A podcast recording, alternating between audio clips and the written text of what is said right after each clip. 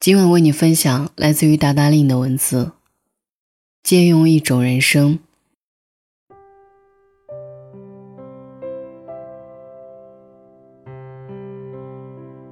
大部分的人生道理，以及这背后的自我开解，我都是在别人的经历中得到的。比如我的读者里，有人跟我说，他跟慢性疾病斗争了很多年。最渴望的，就是本能的去活一回，肆无忌惮的吃一顿自己喜欢的东西，可以出一趟远门，甚至是谈一场普通的恋爱，得到身体上的被拥抱。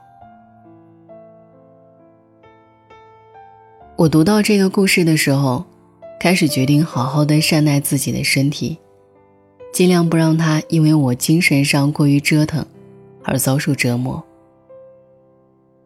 于是，即使尽管会失眠、会熬夜、会疲惫，可是我总是暗示自己，务必先把眼前这一顿饭吃饱。记得提醒自己每天补充维生素，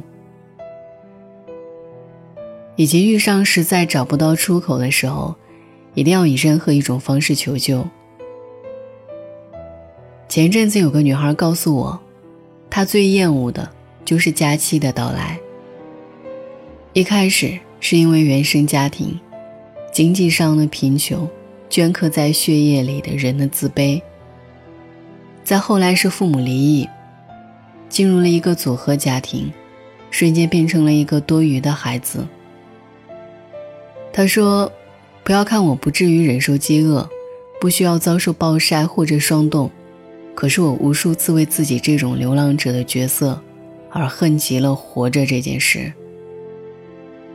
一边是要顾及学业成绩，另一面要受困于那些大人永无止境的争吵中。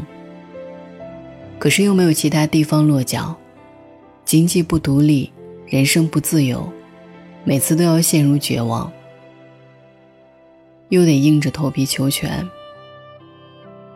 我怕死。可我更怕活。我突然想起很多年前，我的父母经历过一段痛苦的家庭战役。那个时候会有好些大人来问我：如果父母离婚了，你选择跟谁？我从来不回答这个问题，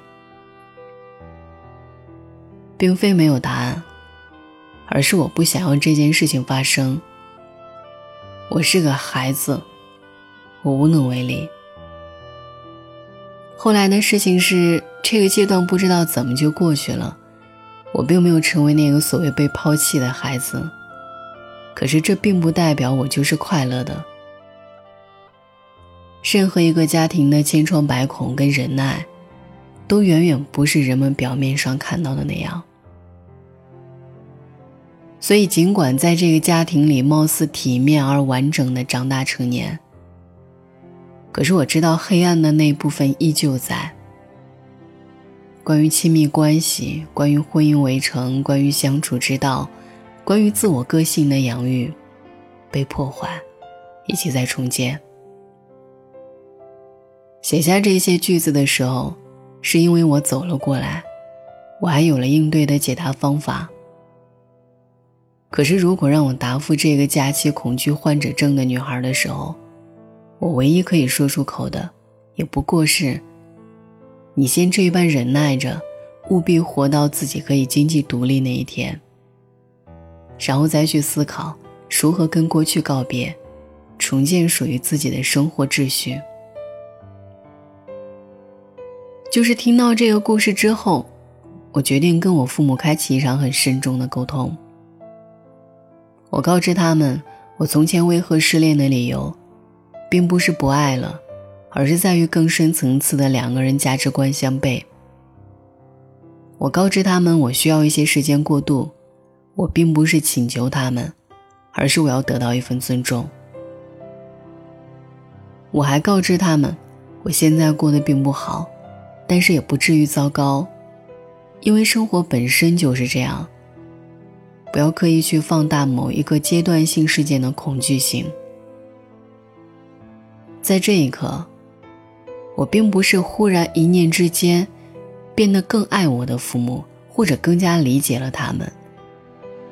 我所在意的点是，既然上苍给了我一个完整的家庭，那么我务必要去珍惜这一份完整给我带来的那部分好，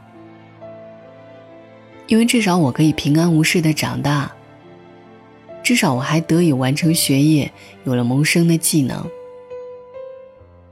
于是此刻我才可以有空余的时间腾出来，思考我的内在思绪。也就是说，大部分我们的所得已经是我们现阶段可以得到的最好。可是残忍的是，这些全是要通过对比而得到的。我的好友里有人年纪轻轻因为一场大病，再也无法过上相对正常的生活。有好友跟我说，前一夜刚跟他父亲大吵一架。第二天，老人家就去世了。还有朋友跟我说，她刚嫁给了自己丈夫不到半年就被家暴，继而不得不离婚。可是为此造成的伤害，或许是一辈子也无法修补回来的。记得电影《时时刻刻》当中，沃尔夫被她的丈夫问道：“为什么在你的书里，有人必须要死？”他回答：“有人要死，为了让其他人更加珍惜生命，这是对比。这是我想要表达的，不仅仅是看别人的故事，而是借他人的一生，来折射出自我个体的此刻、当下以及将来的路径走向。”这一大段的梳理，其实是想要回答一个前些日子被问到的问题。常常寻不到活着的理由，只是贪生的欲望和父母的牵扯。除此之外，自己如同行尸走肉一般。为何明明没有受到生命的暴击，却怎么也对他爱不起来？如果是从大层面上来说，我的回答是：这一场人生之路，大部分人的生活也不过是雷同的。其实我们都知道，不过来去一场。可是落入到个体的具象生活中的时候，那些关乎于喜怒哀乐的体验，真的也只有你自己可以感受。这份别人无法感同身受的独享欢愉或者承受痛苦，恰好这份唯一性，就是最大的理由。再来是落地于现实，这也是我的解答逻辑。因为如果价值观不落实到生活指引，也就失去了维系的意义跟存在的作用。这世间很多人爱谈论自由，于我而言，自由的最高呈现，恰恰是有所束缚。当然，这一份束缚的本源是来自于你自己建造的体系，而不是外力强加给你的，这是根本的前提。自我束缚会产生自我保护，自我保护会维系一种平衡。我如何在这千变万化的世界中？去预估自己一生的生活面貌，以及此刻阶段，我希望他可以走到哪一步。写到这里的时候，我不再惭愧或者自责，我只是借用了别人的人生经历，假设一种痛苦、煎熬、失去，甚至麻木、无力、生无所愿，来提醒我自己一场。我一直在借用这种力量，只是从前不够成熟，或者不敢讲述，因为害怕他人认为我是无情无义之人。可是此时此刻，我恰好认为，在这一份借用之外，我可以在心底心悦诚服的接受。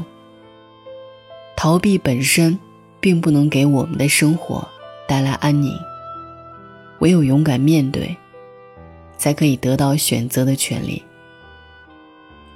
记得导演小津安二郎说过一句话：“人生和电影一样，都是以余味定输赢的。如果可以的话，我希望这个世界依旧可以为勇者胜。”晚安。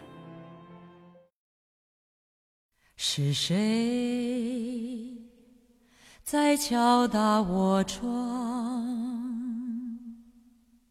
是谁在撩动琴弦？那一段被遗忘的时光，渐渐地。回伸出我心坎，是谁在敲打我窗？是谁在撩动琴弦？记忆中那欢乐的情景。慢慢地浮现在我的脑海。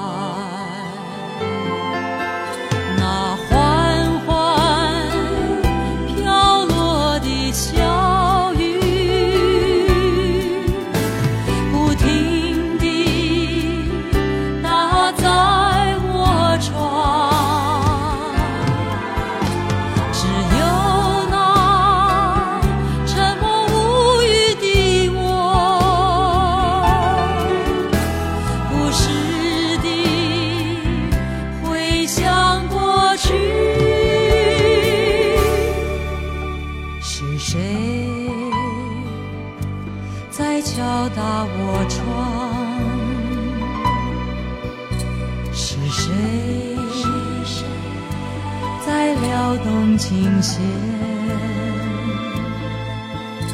记忆中那欢乐的情景，